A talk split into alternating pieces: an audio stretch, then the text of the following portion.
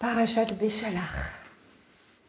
Ça y est, on est dehors, on est sorti d'Égypte, on est libéré, délivré. Mais, mais, mais, est-ce que pour autant, est-ce que pour autant, est-ce que nous sommes sereins? Est-ce que on sait où on va? Je vous le dis à chaque fois, qu'il n'y a ni l'agence juive ni Elal qui les attendent à la sortie de l'Égypte. Donc, est-ce que je sais où je vais? Non. Est-ce que je sais ce que je vais manger quand ma petite ration de galettes qui dans mon sac à dos sera terminée? Quand les quelques euh, cruches d'eau que j'ai pu remplir, on aura terminé de les boire? Ce sont des familles avec des enfants, avec des personnes âgées. Ce sont des centaines et des millions de personnes qui sortent, un grand exode d'Égypte. Et nous sommes dans une incertitude absolue. Et ce cours s'appelle Croire en l'avenir.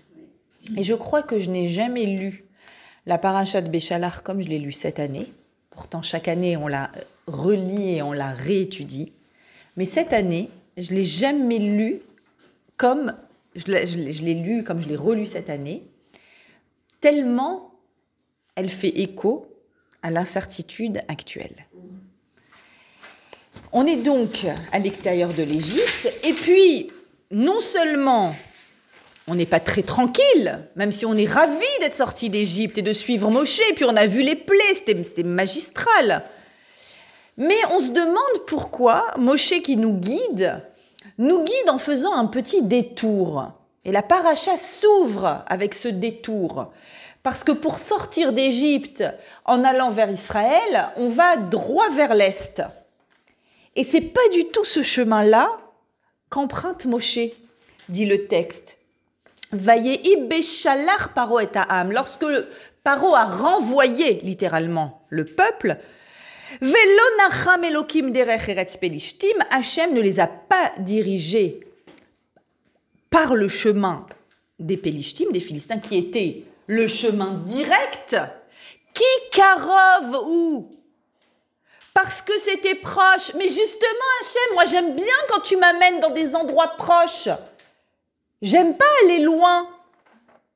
Non. Pen yinachem ha'am, birota milchama, il y avait une vraie raison, de peur que le peuple ait peur en voyant la guerre là-bas. Et donc, vaïsev elokim, c'est quoi ce verbe vaïsev Il leur a fait faire un petit sivouv. Un petit sivouv, c'est viens, on va aller faire un tour un petit tour par euh, le désert du Sinaï.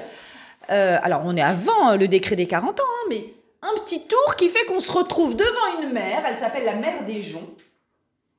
Et c'est devant moi la noyade apparemment assurée, mais très très vite, trois jours après le départ des Hébreux du pays d'Égypte, Monsieur Pharaon a repris de l'énergie, il rassemble ses troupes, son armée, qui est une armée formidable, et il part poursuivre ce peuple, ce peuple qui sort des camps pour les ramener. Et la parashat Béchalach s'ouvre avec donc cette image que vous le connaissez bien et que l'on fête le septième jour de Pessah. Pourquoi c'est Yom Tov le septième jour? Parce que c'est le jour de l'ouverture de la mer et nous sommes donc ce Shabbat, dans un Shabbat Shira. Le Shabbat qui arrive s'appelle Shabbat Shira, le Shabbat du chant, du chant qui a été entonné suite à l'ouverture de la mer. Et qui fait d'ailleurs partie de notre prière tous les jours, tous les matins. Shabbat Shira, euh, Shabbat Shira, cette semaine. Shira. Et donc, il faut un détour. Et dans ce détour, eh bien, à quoi on pense? On pense à tous nos détours à nous dans la vie où je ne suis pas allée directement vers la roupa, je ne suis pas allée directement vers le métier que j'aimais faire, je ne suis pas allée directement vers euh, des relations apaisées, des relations saines, et j'ai eu à faire des petits détours dans la vie. Et la question, la question qui, accompagne toujours nos détours, mais euh, il se passe quoi là? Il se passe quoi dans le Waze du ciel? Pourquoi l'année 2020 et le début de 2021 et pourquoi ces détours-là? Et le vaccin et pas le vaccin et, en Israël et ça mute et ça mute pas et, ça continue. Il va se passer quoi? Vers où on va? C'est exactement dans cet état d'esprit que sont les bénis Israël devant la mer et ils font ce qu'on doit faire quand on a devant nous la noyade et derrière nous des ennemis. Retourner en arrière, c'est pas possible, je suis allé de l'avant. J'ai décidé de me prendre en main et d'aller de l'avant. Retourner vers mon passé sombre, c'est pas possible. Aller en avant, me noyer, ce n'est pas possible. Je fais quoi? Vaïtsakou à la Il prie. Il prie. Ce que, ce que l'on doit. Tafsu ou manu tavotam, ils ont fait ce qu'on a appris à faire dans nos familles. Quand ça va pas, on prie. Mais c'est pas tout. Et ça va être toute l'idée de secours. Ce qu'ils ont fait, eh bien, Moshe leur répond ce pasouk que, encore une fois, des fois, je me fais des votes toute seule, je vous dis, sur les, plus beaux versets de la Bible. Je vous en ai déjà donné un il y a deux, il y a deux ou trois semaines. Bon, là aussi, j'ai un vote, euh, un auto-vote, un verset, je sais pas, accrochez-le en grand dans votre salon, faites-le écrire par un sophère sur un parchemin. Moshe, en les voyant prier devant la mer, dans ce moment terrible de notre histoire, leur dit Hachem yilachem lachem, c'est Dieu qui va partir en guerre pour vous. Veatem et vous, tacharishun, taisez-vous. Silence Un grand, grand silence. Quand on s'agite dans tous les sens, quand on essaye mille et une choses, c'est parce qu'on n'est pas vraiment convaincu qu'il y a quelqu'un qui bosse pour nous. Et donc on s'agite et on s'agite et on essaye à droite et on essaye à gauche. Et la grande question, c'est quelle est la bonne dose? Parce que vous savez que ne rien faire, c'est interdit. On ne peut pas dire je m'assois chez moi, euh, il y a un pommier en or qui va pousser. On n'a pas le droit de dire ça. Mais de s'agiter dans tous les sens, on n'a pas le droit non plus. Parce que ça veut dire que tout dépend de moi et rien ne dépend de là-haut. Et c'est toute la question de ce qu'on appelle le bitachon, la confiance en Dieu, qui est le thème, le thème numéro un de cette paracha, c'est la confiance en Dieu.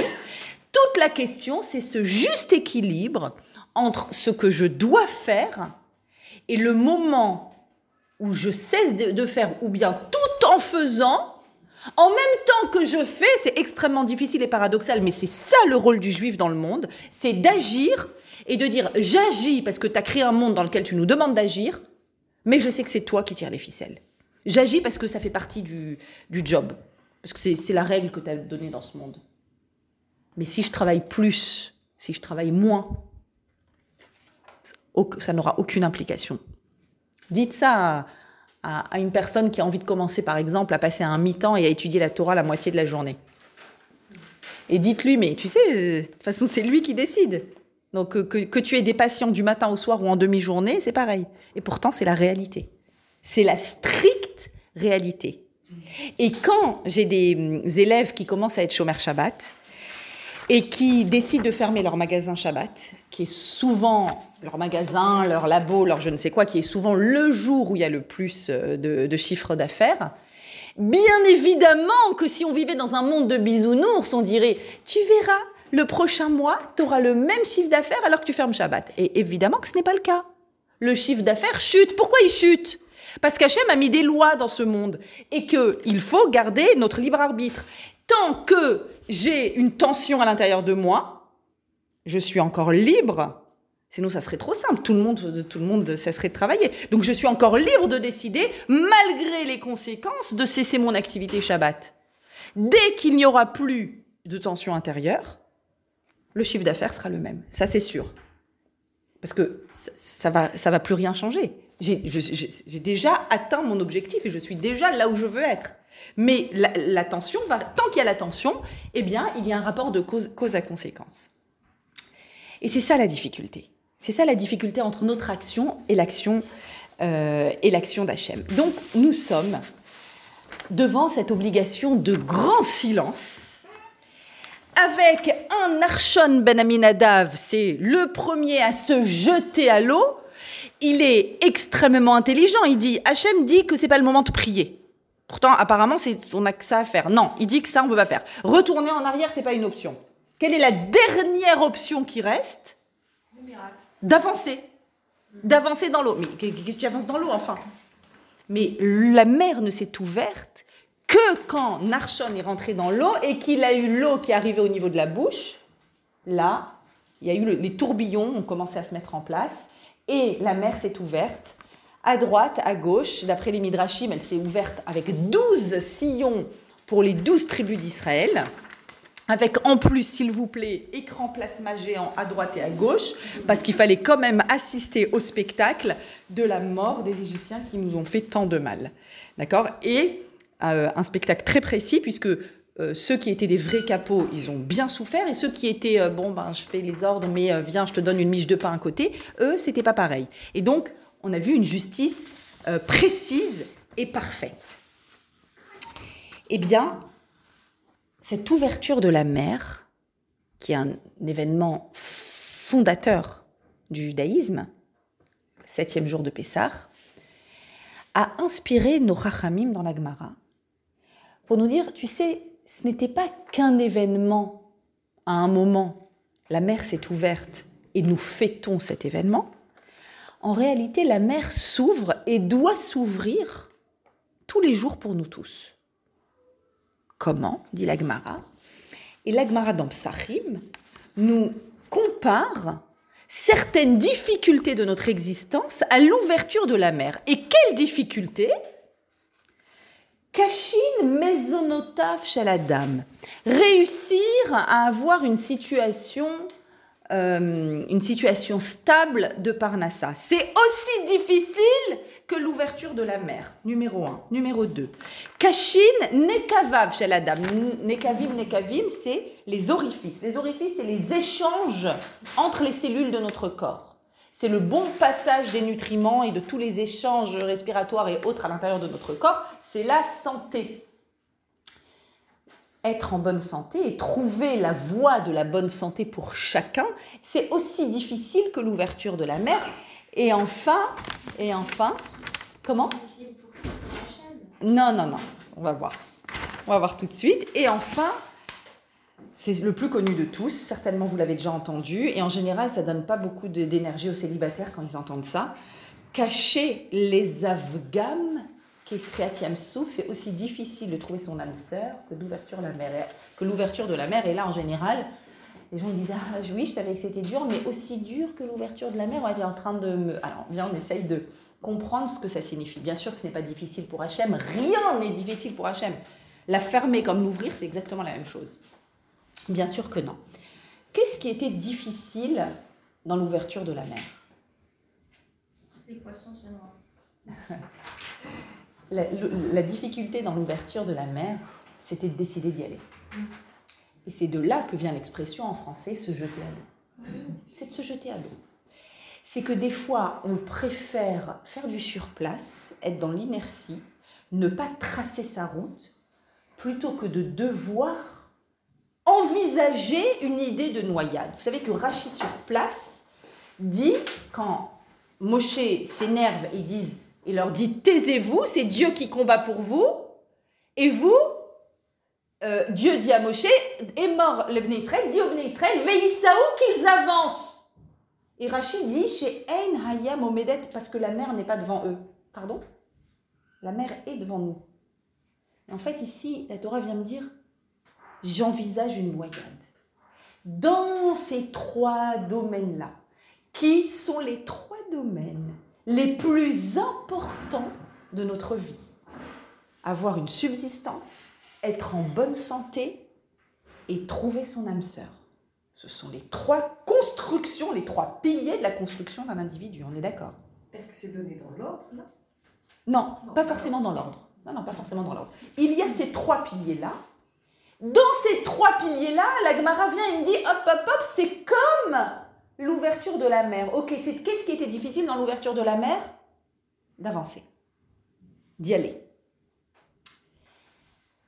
Cette paracha-là, de la Emouna, il faut une Emouna extraordinaire dans la Parnassa. On est convaincu que plus on bosse, plus on gagne, ou bien que si j'ai fait tout ce qu'il faut et que je ne gagne pas aussi bien que mon voisin qui fait la même chose que moi, c'est qu'il y a eu une injustice ou qu'il y a eu...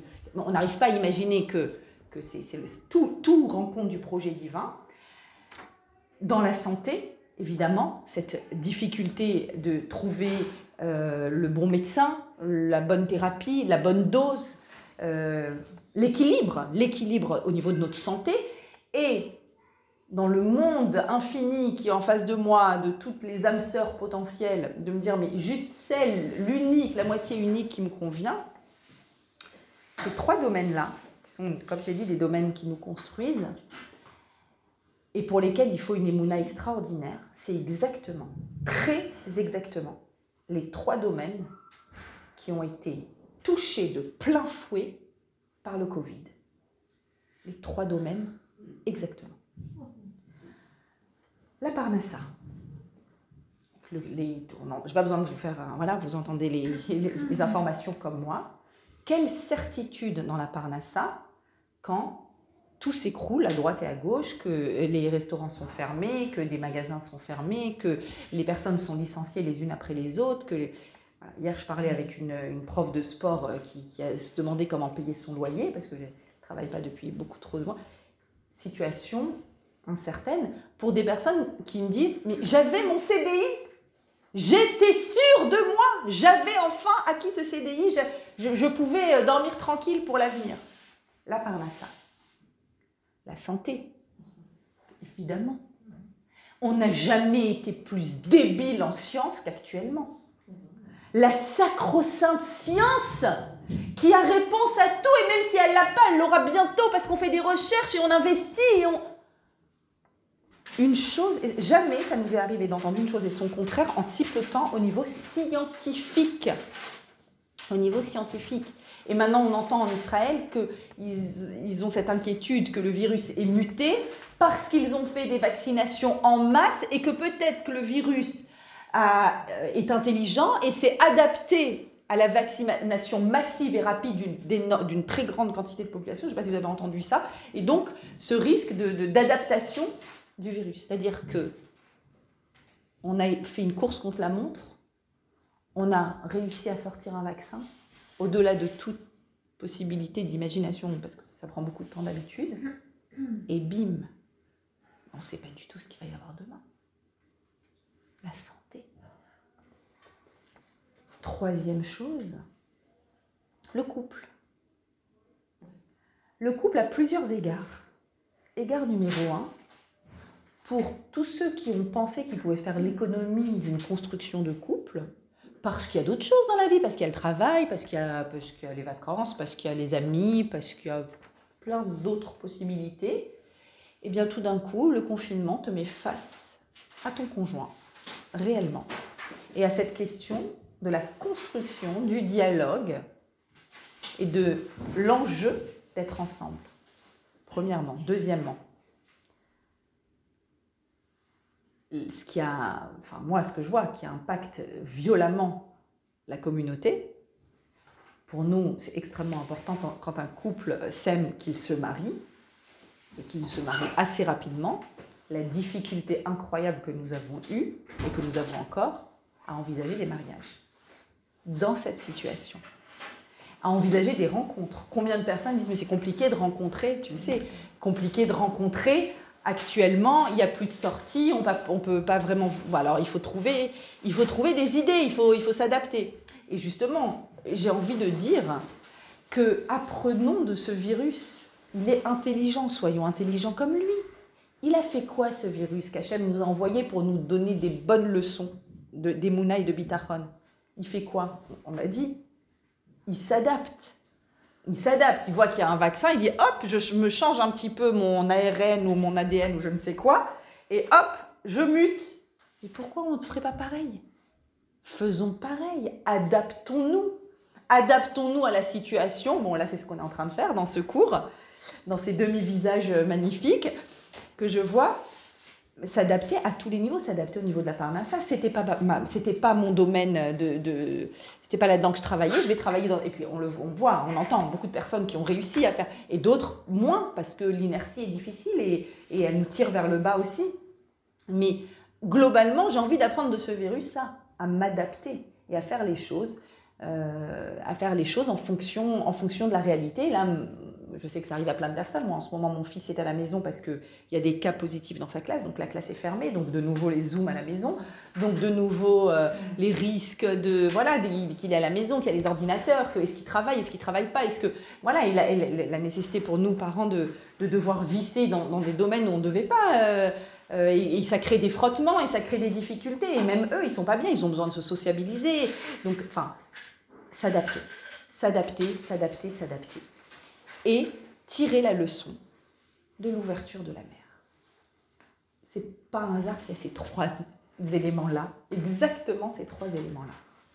Et d'ailleurs, c'est des éléments qui sont tellement, tellement, tellement constructifs et, fondamentaux au niveau de notre personne que le roi, le roi Salomon, dans son livre des Proverbes, dit un verset, dit le verset suivant extraordinaire. Il dit, vous savez que le roi Salomon est l'homme le plus intelligent au monde quand il a été nommé roi à l'âge de, 12 ans à peine, 12 ans ou 13 ans, il fait un rêve dans lequel Dieu lui dit Que veux-tu?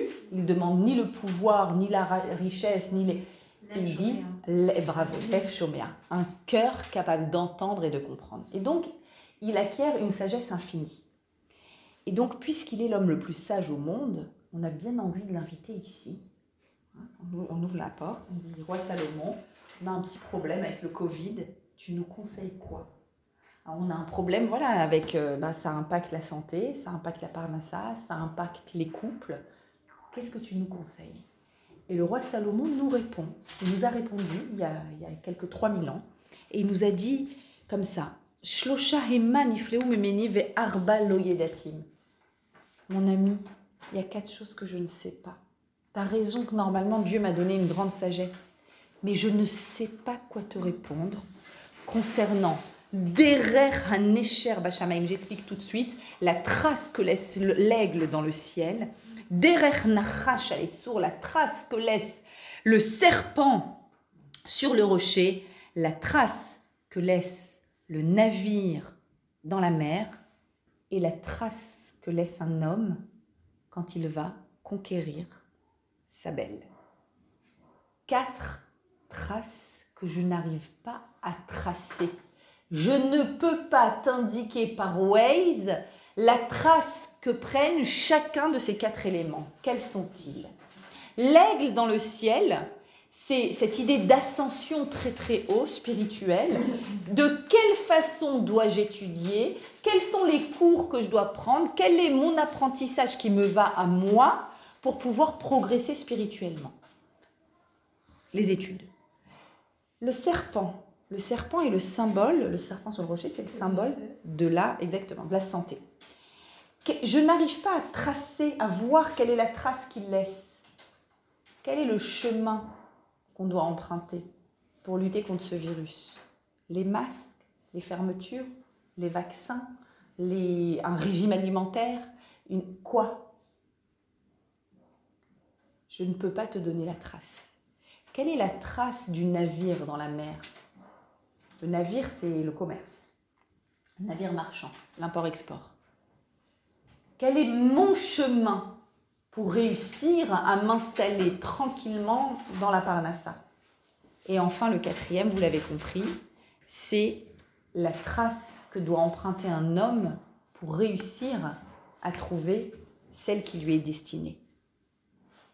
Est-ce que je dois appeler tel chatranite? Est-ce que je dois euh, euh, faire des, des, des, rencontres à tout va? Est-ce que je dois me remettre en question? Est-ce que je dois Quelle est la trace? Donne-moi une feuille de route. En fait, dans ce verset, le roi Salomon dit Je sais que dans ces domaines-là, tu vas avoir tendance à demander un code, une feuille de route précise, un Waze.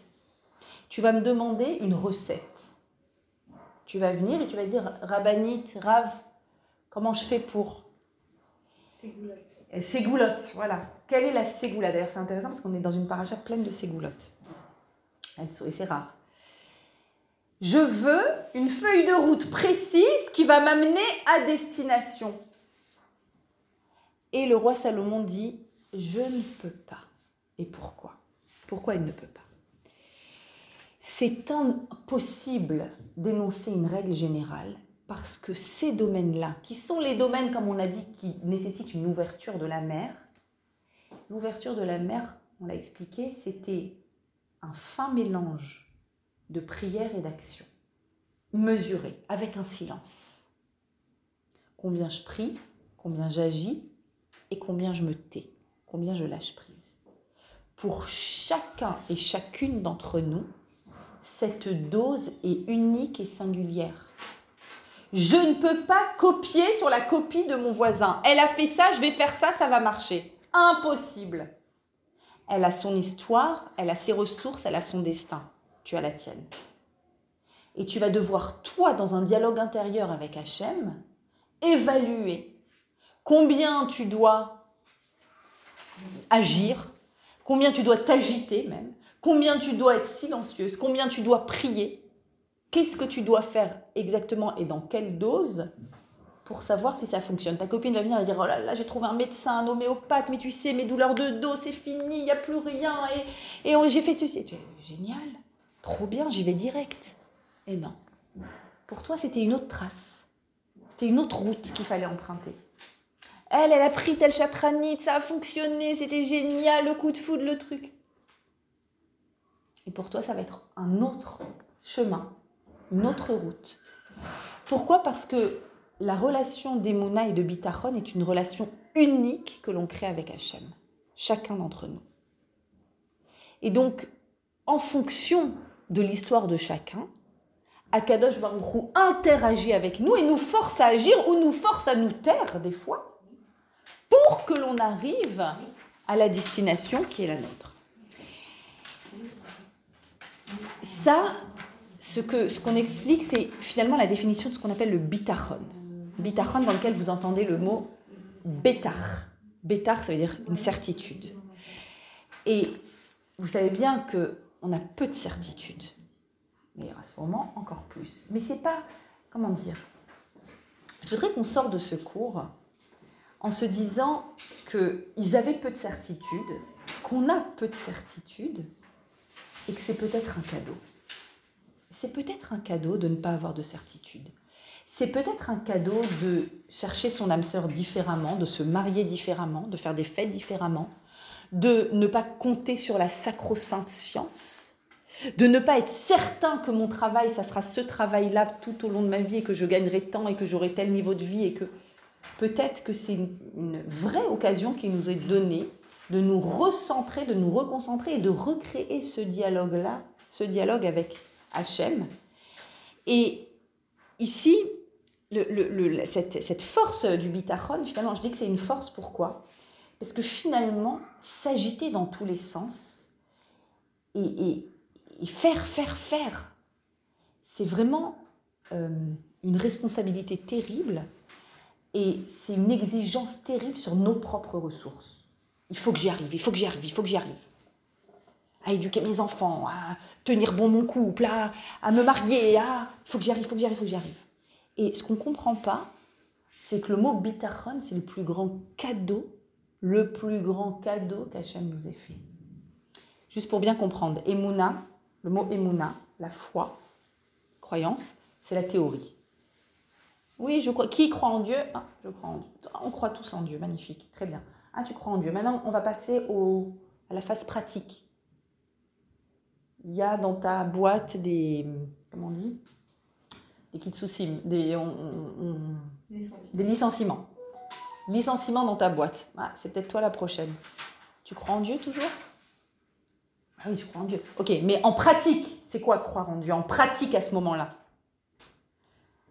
Le Razonich explique, a écrit un beau, magnifique livre sur Emuna Bitachon. Il dit croire en Dieu à ce moment-là, c'est ne pas être paniqué, c'est être calme je suis pris en charge. Je suis pris en charge. Est-ce que vous entendez ce que cette phrase a de délicieux? Il y a quelqu'un qui bosse pour moi.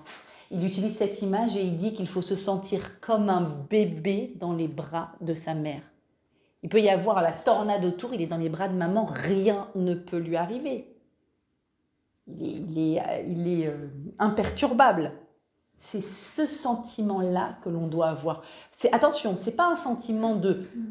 Il, il explique, c'est pas un sentiment de. Yétov, ça va aller, ça va aller, ça va aller, ça sera. Je sais pas, 50-50, j'en sais rien ce qui, va, ce qui va se passer avec la suite de cette année-là.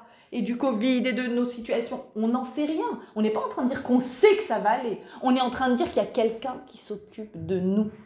Et quand quelqu'un s'occupe de moi, tout est différent. Tout est différent. Je ne suis pas seule à me dépatouiller. Je ne suis pas seule à m'agiter dans, les, dans tous les sens.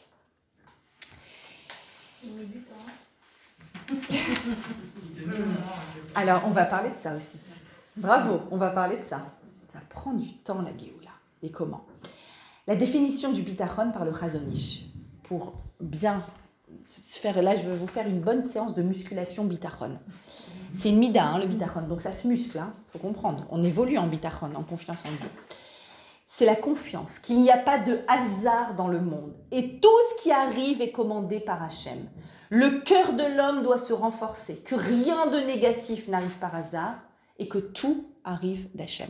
L'exemple qu'il donne que j'aime beaucoup, c'est l'exemple, souvent je vous le, dis, l'exemple de l'imprimeur de Jérusalem dans les années euh, avant, avant, euh, avant l'État, entre euh, l'arrivée, début, début du XXe siècle ou dans les années 30, je pense, l'arrivée des plus grande arrivée de, des Juifs en, Palestine, en Israël, et il y a un seul et unique imprimeur, un seul et unique, et donc à chaque fois qu'on doit communiquer, c'est lui, les journaux c'est lui, les affiches euh, les, qu'on, placarde c'est lui, c'est lui, c'est lui, donc euh, ça fonctionnait bien. Mais arrive du Stettel un jour un autre imprimeur qui arrive et qui va aussi être imprimeur. Donc c'est la première fois qu'il y a une concurrence. Et on est inquiet, on est inquiet quand il y a une concurrence solide qui arrive, alors quand on était seul sur le marché. Et que fait cet homme? Raconte le Razonich, il va et il toque chez la concurrence qui, vient tout juste d'arriver. Oui, bonjour, voilà, je suis l'imprimeur. Je suis venu vous donner un petit peu bah, les, les, éléments pour pouvoir vous installer ici. Voilà où il faut acheter l'encre, voilà où il faut acheter le papier, voilà où il ne faut pas acheter. Alors cette machine est bonne, mais celle-là n'est pas bonne, etc. Et sa famille lui dit bon, écoute, que, que, que tu sois pas inquiet, bravo, super, mais enfin de là lui donner déjà tous les filons, euh, il dit je ne comprends pas, je comprends pas. Il y a un robinet en haut. Le robinet est le même qu'il y ait un ou deux imprimeurs. Tu penses que parce qu'il y a un autre imprimeur et que je lui donne même, je, l'aide à ne pas, à ne pas, euh, c'est difficile. Il arrive de, Pologne, il, va, il risque, enfin, si ça fonctionne pas, c'est dangereux pour lui et pour sa parnassa. Tu penses vraiment que Hachem a du mal à m'envoyer la même parnassa s'il y a quelqu'un qui, mais ça c'est du concret. C'est-à-dire, c'est le, vivre concrètement, c'est une puissance extrême. C'est-à-dire non seulement il n'est pas inquiet, mais il a cette conviction absolue. D'ailleurs, il a eu raison, hein, parce que avec tout ce qu'il a fallu imprimer avec euh, euh, la création de l'État d'Israël, il avait tout à fait raison. Oui.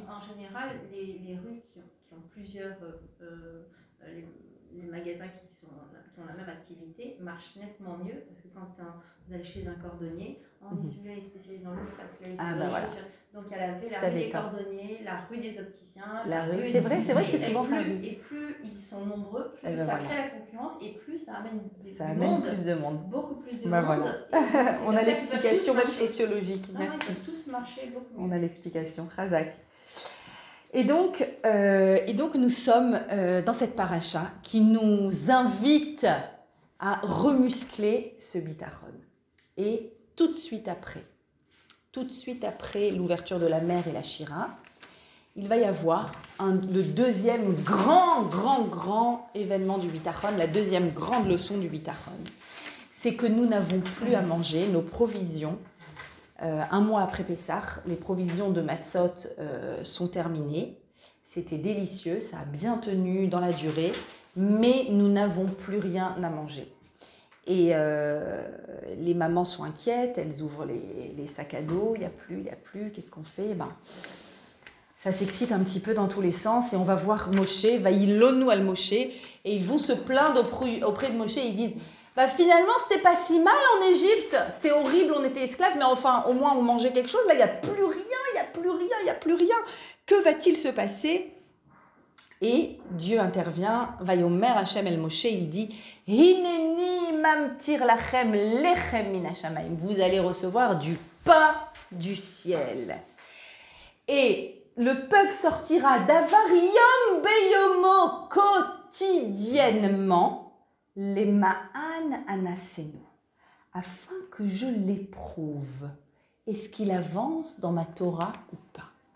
La fameuse manne qui va tomber pendant 40 ans va tomber tous les jours et l'objectif avéré, avoué de la Torah, afin que je l'éprouve. Parce que quand on est Dieu et qu'on fabrique de la manne, un pain qui tombe du ciel, qui a le goût que tu veux, qui arrive au pas de ta porte, qui remplit tes enfants, ils te disent pas maman j'ai faim, t'as pas besoin d'aller cuisiner pour l'un, cuisiner pour l'autre. Encore ils me font mes enfants, maman je veux khalavi, maman je veux bassari, maman je veux, je veux ah, et tous les jours j'attends la manne, tous les jours je dis qu'une manne arrive enfin.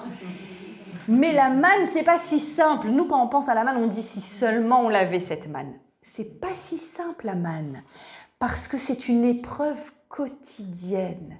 Parce que tu n'as pas le droit d'en garder aujourd'hui pour demain. Tu peux pas aller faire tes courses et remplir ton placard et faire ta liste des menus de la semaine et être tranquille jusqu'à de tout bijvat jusqu'à Pourim. Je sais que tu ne peux pas. Tu es obligé de t'entraîner tous les jours exactement comme la salle de sport où tu peux pas faire le plein de sport aujourd'hui et dire c'est bon, j'ai fait du sport pour un mois. Non, ça marche pas comme ça, c'est tous les jours. Eh ben, de la même façon que le corps doit être stimulé tous les jours, notre neshama, notre lien avec Hachem doit être stimulé tous les jours et on devait sortir tous les jours. On savait qu'on l'avait, mais il fallait faire ça. Il fallait faire cet acte-là, d'aller le chercher tous les jours et en fonction du niveau de bitachon de chacun, en fonction du niveau spirituel de chacun, la manne était soit tout près de la maison, soit il fallait faire un peu plus d'efforts la manne n'avait pas exactement le même goût pour chacun. Pour certains, c'était un peu plus insipide. Pour d'autres, c'était tranquille. Tu avais ton milkshake si tu le voulais, tu avais tes frites, ton entrecôte. Ce que tu voulais, c'était en fonction. Et donc, en fonction du niveau de, de confiance en Dieu, donc de lien spirituel. Et donc, c'était vraiment une salle de sport quotidienne pour notre niveau spirituel de confiance en Dieu. Mes amis, la confiance en Dieu, ça s'entraîne c'est pas un état, ça s'entraîne.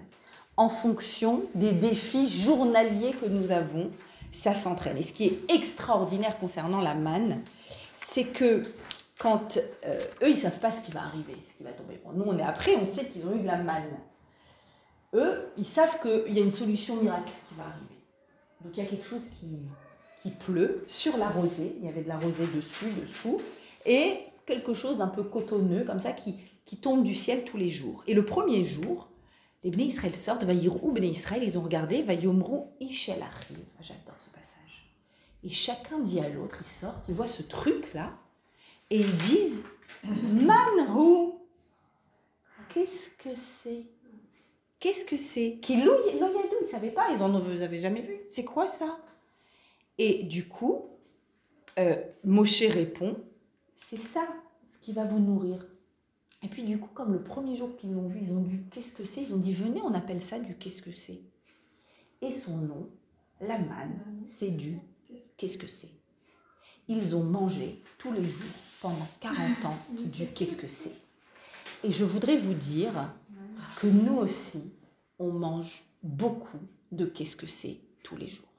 Beaucoup, beaucoup. Et en ce moment, on est en pleine période de qu'est-ce que c'est.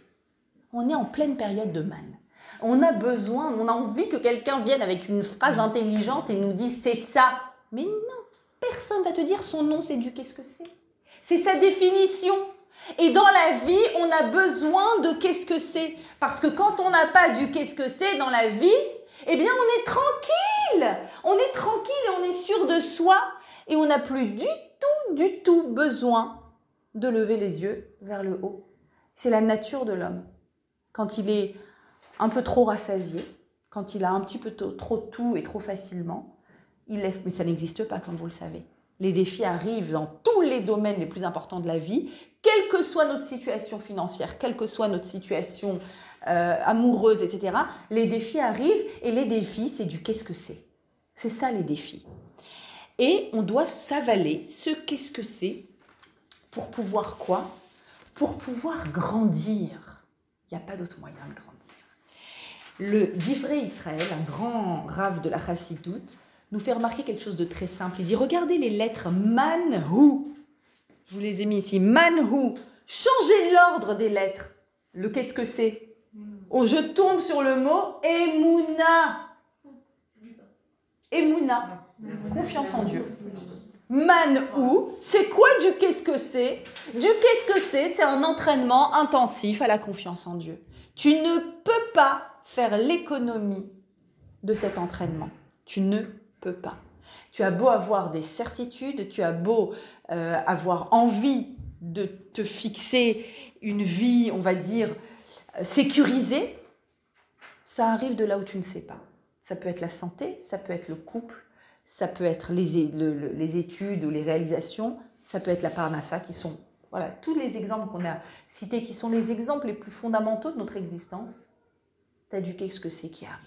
Et quand tu as du qu'est-ce que c'est qui arrive dans ta vie, tu dois te dire j'ai une dose, un petit vaccin d'Emouna qui est en train d'être fait par là-haut. On me vaccine à la Emouna pourquoi Pour que j'ai moi aussi l'intelligence du virus de m'adapter et de comprendre que je ne suis pas le chef, que je ne peux pas verrouiller mon existence, que je dois aussi créer du silence de temps en temps et une juste dose d'action et une juste dose de silence pour pouvoir, pour pouvoir grandir. C'est l'objectif. Pour pouvoir grandir et pour pouvoir me laisser mon existence faire de la place à Hachem. Dès qu'il y a une piqûre d'émouna qui arrive, première chose qu'on doit faire, c'est faire un peu d'espace pour Hachem. Peut-être que dans cette maison, il n'y a pas assez de place pour Dieu. Et puis d'ailleurs, c'est un grand principe de comment les cieux fonctionnent avec le monde, les mondes inférieurs. Quand on verrouille tout et qu'on sécurise tout, bah Hachem, il passe au-dessus de notre maison, il dit, bon, bah, ils ont l'air de bien s'en sortir ici, tout est bien au taquet, sécurisé, je vais aller m'occuper de quelqu'un d'autre qui a plus besoin de moi. Alors que quand justement on crée ce silence et cet espace, eh bien ça crée un espace pour Dieu pour venir et dire tiens, je pense que je suis le bienvenu ici, bah, je vais les prendre en charge. Et ils vont sentir qu'ils sont, sont dans de bonnes mains, qu'il y a voilà, qu'il y a une situation qui va être euh, qui, va pouvoir se résoudre. Euh, j'ai eu dans, dans, dans, dans, mon histoire ancienne euh, une situation, des situations, des épreuves qui m'ont aidé vraiment, qui, je pense que ça m'aide encore, parce qu'il y a forcément une utilité à une épreuve, vous le savez. Alors des fois on la voit, des fois on la voit pas. Mais quand je remonte euh, assez loin, à l'année 2001 en fait, exactement où j'habitais en Israël, et il y a eu la crise du high-tech en Israël en 2001. J'ai perdu mon travail de 2001 à 2004.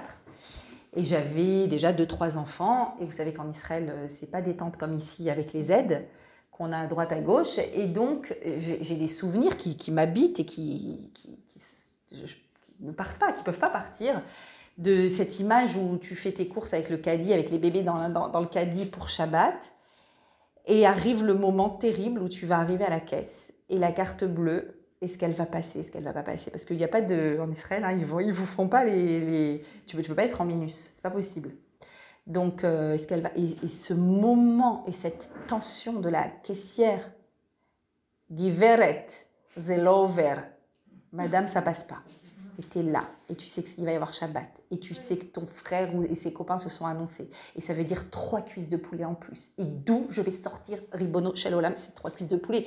Et tu dois, avec une honte, avec une honte, j'oublierai jamais de ma vie cette honte, où il y a des gens derrière, et ils attendent, et ils attendent et tu dois te retirer et tu dois laisser ton caddie et prendre tes enfants et rentrer chez toi. Et juste prier et te dire, il va y avoir une solution. C'est pas possible, il va y avoir une solution. Et ce, stress terrible, c'est des choses qu'on qui, qui, peut pas oublier. On, à vie, on peut pas les oublier parce que, voilà, bah, grâce à Dieu, ici en France, on n'arrive pas jusqu'à ces niveaux-là de, de, misère, mais en Israël, ça arrive en cinq minutes et le frigo vide, et cette angoisse des invités qui vont venir, et des souvenirs que j'ai de mon petit frère qui était à la Yeshiva qui venait, qui disait pourquoi il n'y a pas de coca? Et je le regardais dans les yeux, je disais mais il comprend pas qu'on peut. mais, tu ne peux pas mettre de mots parce que c'est trop douloureux de dire on peut pas acheter du coca. Et voilà, cette, cette, cette, cette épreuve-là, cette épreuve tout d'un coup qui vient et où tu te dis c'est du qu'est-ce que c'est dans ta vie? C'est l'épreuve du qu'est-ce que c'est et tu n'as aucune idée vers où elle te mène cette épreuve du qu'est-ce que c'est mais elle te mène quelque part. C'est une évidence qu'elle te mène quelque part. Que ce soit une épreuve dans la santé, dans ce domaine ou, dans d'autres domaines, elle te mène quelque part et elle fait de toi une personne déjà, en tout cas qu'il faut faire de toi une personne plus proche d'Hachem. Quand on vit une épreuve, on est plus proche d'Hachem. On est à un dialogue, euh, voilà, on se parle beaucoup toute la journée. On se pose des questions, on interroge et, et on doit se raffiner. C'est quelque chose qui doit nous aider à mieux comprendre le monde, la vie, l'existence, ce qui nous entoure. On doit arriver à quelque chose. C'est pas possible que d'une épreuve comme ça, qui nous habite et qui continue de nous habiter, c'est pas possible qu'on n'arrive pas à une, à une, compréhension de l'existence qui est, qui est différente. Et, euh, et, et, donc, là, voilà, le travail de l'Aïmouna. Nous sommes à quelques heures de Toubishvat, qui est également la fête de l'Aïmouna. Pourquoi? Tout d'abord parce que on va réparer la plus grande faute qui a été faite par le peuple d'Israël, qui est le fait d'avoir le premier neuf av de l'histoire, le fait d'avoir vu les magnifiques, énormes fruits d'Eretz Israël, de dire Oh, secours Eretz Ochelet Yoshvea, une terre qui mange ses habitants. S'il y a des fruits aussi grands, c'est qu'il y a des géants qui les mangent. Ça veut dire qu'on va être envahi, on va être euh, happé par cette terre. Et ils disent du mal de la terre d'Israël. Et ils vont donc rester 40 ans dans le désert avant de rentrer en Eretz Israël. À Toubishvat, on fait exactement l'inverse.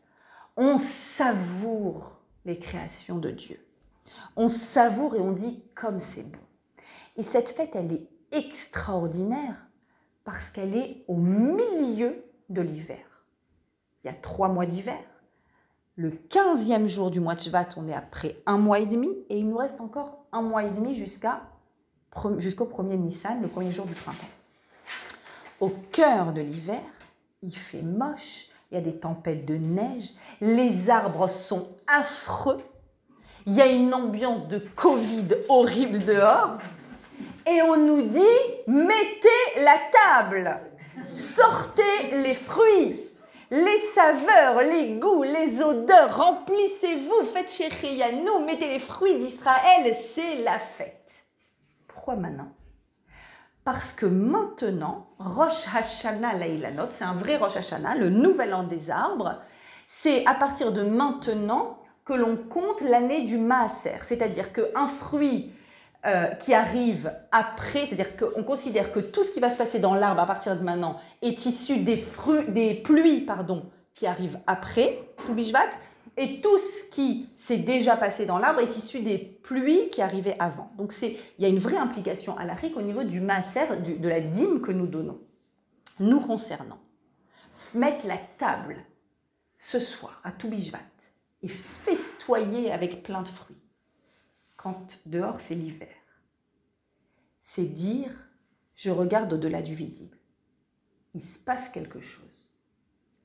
Ce qu'il se passe, c'est que la sève qui était endormie va recommencer à rentrer dans le tronc. Elle a bu de l'eau. Le tronc a bu, a bu, a bu de l'eau. Maintenant, il fabrique de la sève et la sève monte dans l'arbre. Les effets de cette sève ne seront visibles que dans un mois et demi. Vous disiez c'est long. C'est long.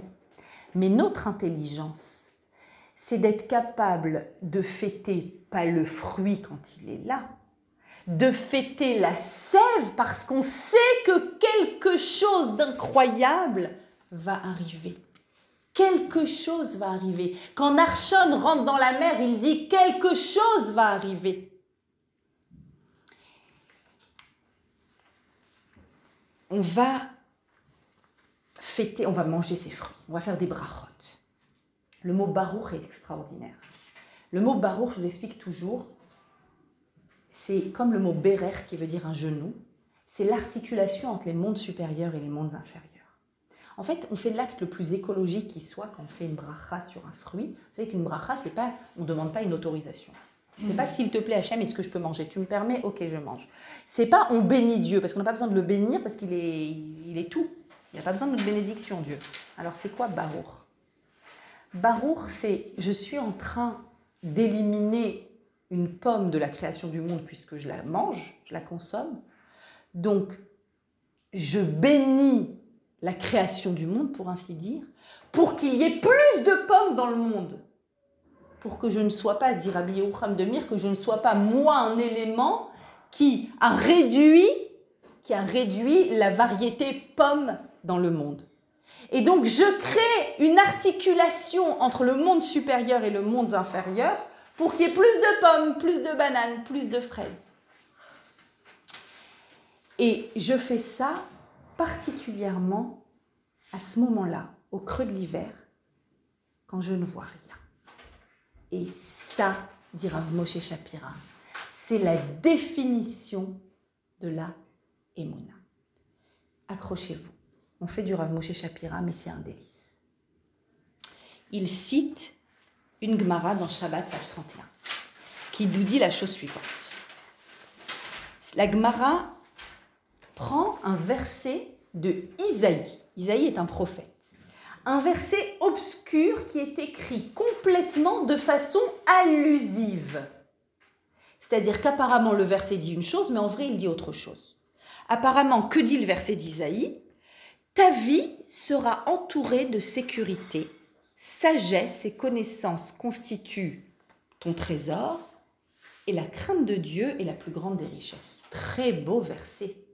Une sécurité euh, grâce à la sagesse et la connaissance, euh, euh, un trésor, c'est un, un, trésor, la crainte de Dieu, etc. Ok. Ce sont des mots les uns à côté des autres. Regardez en hébreu, emuna, le mot emuna, itecha. Itecha, ça veut dire tes moments. Chosen, c'est la solidité, chosen, et yeshuot, chorma, da'at, des mots les uns à côté des autres qui, dans une phrase générale, bon, ça a l'air d'être un beau verset qui parle de, de, de, notre force.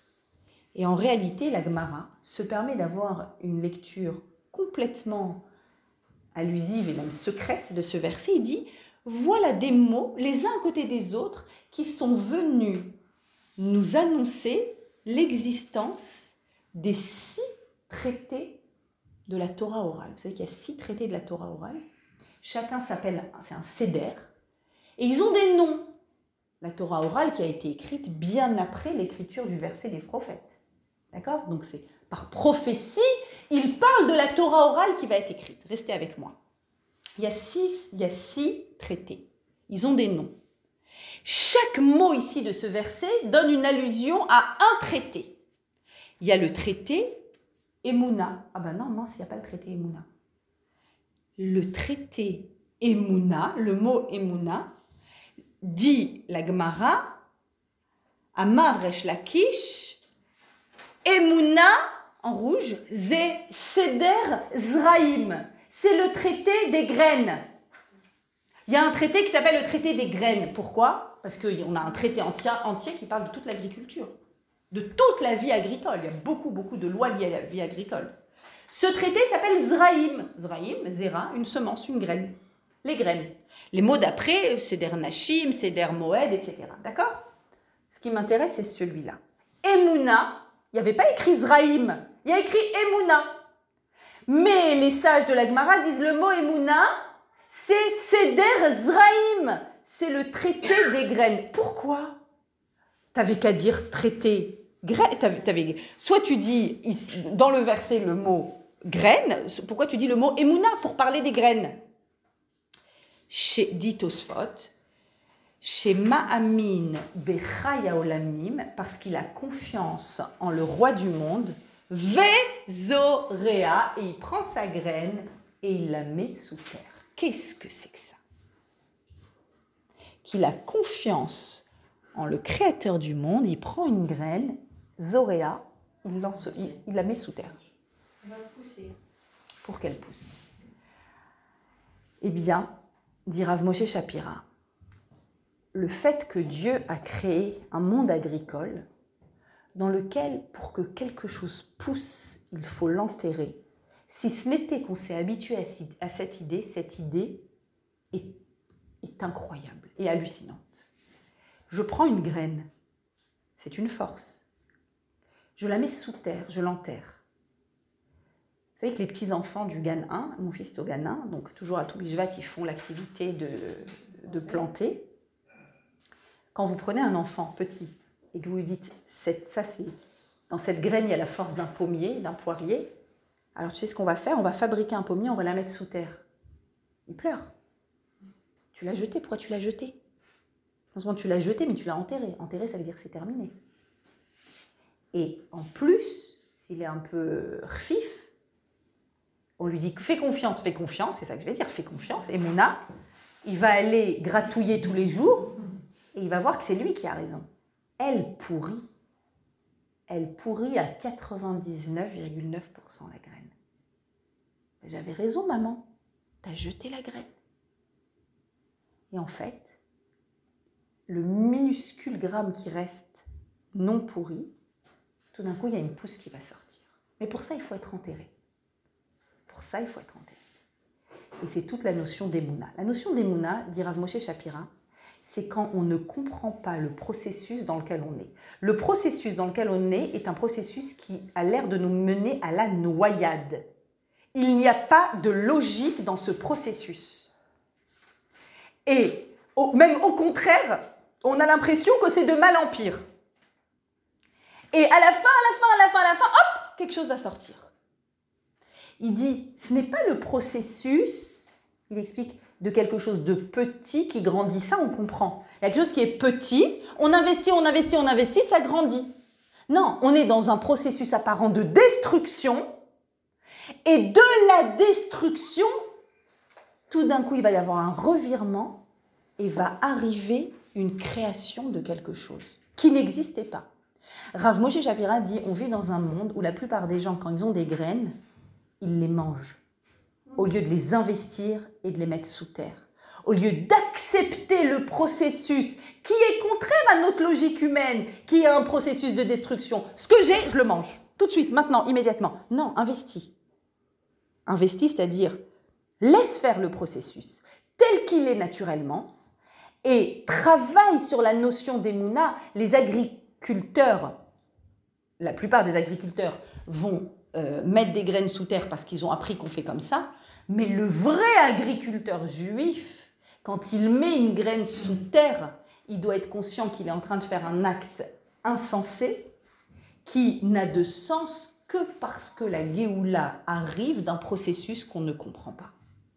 Et, et tous les fruits qu'on peut avoir dans notre vie, tous, c'est-à-dire si Hachem a créé le monde comme ça, il faut bien comprendre que le monde physique qu'Hachem a créé est un miroir au monde spirituel. Si Hachem a créé un monde dans lequel nous n'avons de résultats, de fruits, que en abandonnant, que en disant Hachem, moi j'ai fait, j'ai fait mon action, c'est-à-dire qu'il y a eu une première personne qui est rentrée dans la mer. J'ai euh, envoyé un CV, j'ai cherché un appart. nous faisons une action, une action. On met dans la terre. Mais ensuite, c'est toi. C'est toi le big boss. Ça, c'est la vraie définition de la C'est-à-dire qu'après, les fruits qui vont arriver sont issus d'un processus que je ne comprends même pas. Comment ça se fait que j'ai été prise au boulot? Comment ça se fait que ma situation, ça va? Comment ça se fait que j'ai trouvé mon khatan Comment ça se fait que j'ai trouvé le bon médecin?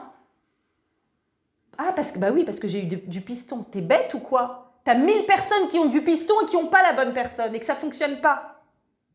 Ça, il n'y a aucun lien entre le fait que ça a fonctionné et ce que tu as fait, si ce n'est qu'il fallait que tu agisses. Il y a un minimum d'action qu'on est obligatoire, obligatoire à faire. Mais après, le processus, c'est même peut-être même un processus de destruction qui va mener à une création. Tous les fruits que nous obtenons dans notre monde sont issus de cette émouna-là. Il n'y a que la émouna qui donne des fruits. Rien d'autre ne peut donner de fruits. D'ailleurs, le mot parnassa, il est génial. Vous avez déjà pensé à ça, au mot parnassa? La subsistance? C'est deux mots. Pri, Le fruit du miracle. Pourtant, des fois, ça a l'air très logique. J'ai fait des études, j'ai monté mon cabinet, j'ai fait mon truc, j'ai fait ce qu'il fallait faire, ça a fonctionné. Ça a l'air logique. Non, ça c'est la vitrine. Ça c'est la vitrine. En vrai, c'est prix-ness. C'est le mot qui le dit. Et donc, et donc voilà, euh, où j'en suis. Pardon, je regarde juste l'heure parce que des fois, voilà. Surtout quand je parle des Mouna guitare, je m'enflamme complètement. Euh, tac, tac, tac. Bitachon, qui est la confiance, qui est la partie pratique de la Emouna. Dans le mot bitachon aussi, puisque on est dans l'analyse des mots, bitachon, c'est la contraction de deux mots. Bitouille, bitouille c'est une expression, et le chet et le nun, chet, chanaya, c'est un arrêt, c'est une cessation. Chanaya, c'est un parking, un arrêt. Expression et arrêt. C'est-à-dire que finalement, toute notre existence, elle est de façon cyclique. Des moments où je le vois, des moments où je le vois pas, des moments où je le vois, des moments où je le vois pas. J'agis, j'agis moins, moi j'agis, j'agis moins. Et donc, il, y a ce, il faut bien essayer de comprendre que toutes ces questions-là, elles font partie de notre existence, mais elles sont fertilisantes. Les questions, c'est le moment où la graine, elle est en train de pourrir et tu as une question. C'est fertilisant. La graine va sortir. Dans un autre passouk fondamental que je suis obligée de vous citer dans, dans, cette paracha, dans, l'époque dans laquelle on est, c'est quand, juste après l'ouverture de la mer, euh, ils ont marché trois jours, et au bout de trois jours, il n'y avait plus rien à boire. Il n'y avait plus rien à boire. Et je ne sais pas si vous vous souvenez de cet, événement. Mara, il, trouve enfin un petit îlot avec euh, de l'eau. Yes, super, Hachem nous a envoyé un îlot. Alors, en plus, tu étais angoissé, il n'y avait plus rien à boire. Moi, j'imagine les enfants dire Maman, j'ai soif, maman, j'ai soif. Je suis dans le désert avec Moshe, avec tout le monde, on est sorti. regardez là-bas, il y a une oasis. Là. Il s'approche, tout le monde se jette vers l'eau. Et qu'est-ce qui se passe? Il n'y avait rien. Il y avait de l'eau amère. Et tout le monde crache. Et là, tu dis, mais alors, n'en vois rien. Pourquoi t'en vois ça? N'en vois rien. On croit, on court, on est content.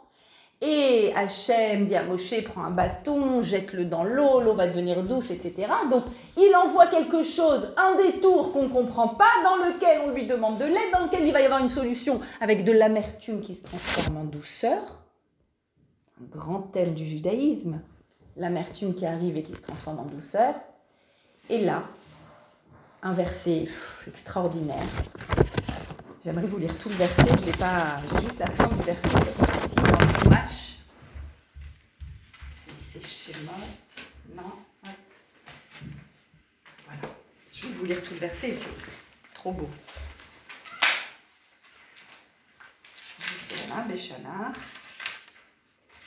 Et voilà, j'y suis. Vayomer. Donc c'est bon, on a de l'eau douce. Im Tishma, si tu écoutes la voix d'Hachem ton Dieu, et tu fais ce qui est droit, Yachar, tu fais ce qui est droit à ses yeux, et que tu écoutes ses mitzvot, et tu gardes ses lois, écoutez bien, Kol HaMachala, toutes les maladies, Asher Samti que j'ai mises en Égypte, c'est-à-dire dans le cadre de l'oppression, toutes les maladies, Covid, etc. L'eau Asim Alecha, elles ne t'atteindront pas. Regardez la fin du verset. Qui a ni Hachem Rofecha. Parce que c'est moi, Hachem, ton médecin. Je suis ton médecin. Dans la paracha de cette semaine. On a une paracha vraiment somptueuse, somptueuse, concernant les, les, les vérités absolues qu'on ne voit pas, mais qui sont les vérités absolues de notre vie.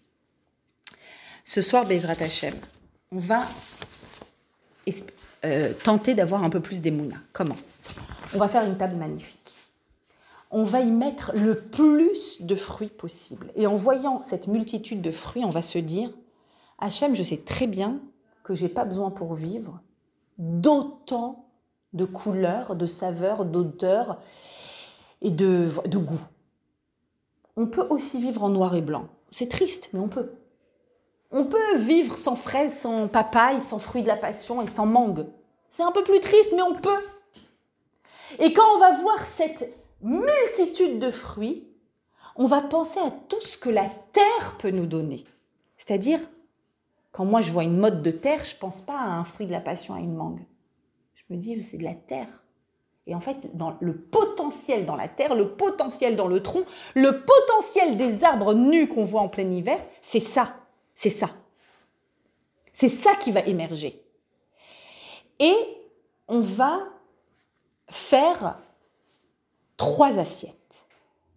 je, vous, je, vous, livre le céder des Mekoubalim. Trois assiettes. Et si possible, dans chaque assiette, quatre fruits différents. De quelle catégorie?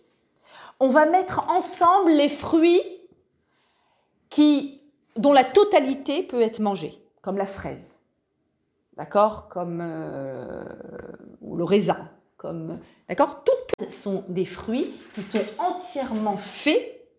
C'est-à-dire que tout l'intérieur est comestible. Et ils sont faits, leurs grains, leurs graines intérieures c'est leur fruit. L'intérieur est devenu le fruit. Donc c'est un raffinement vers l'intérieur. Et quand on a les fameuses trois assiettes, eh bien, on va se dire, quand, au niveau des assiettes qui ont un intérieur euh, qu'on ne, peut pas, qu'on ne peut pas manger, à Kadosh Baruchou, qu'on puisse retirer de nous ces parties qui, sont, qui me tirent vers le bas, qui, qui ne produisent rien de fertile.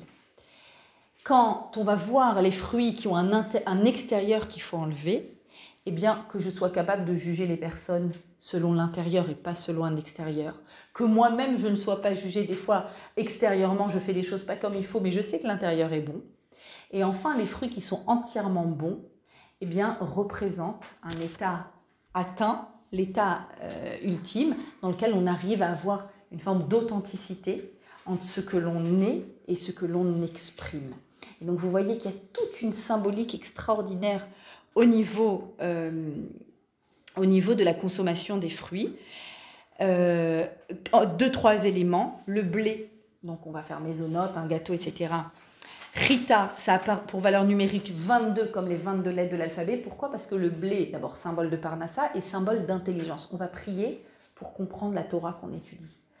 Euh, on, il y a écrit dans la Gemara qu'un enfant ne peut s'exprimer, ne peut mettre des mots que à partir du moment où il mange une céréale.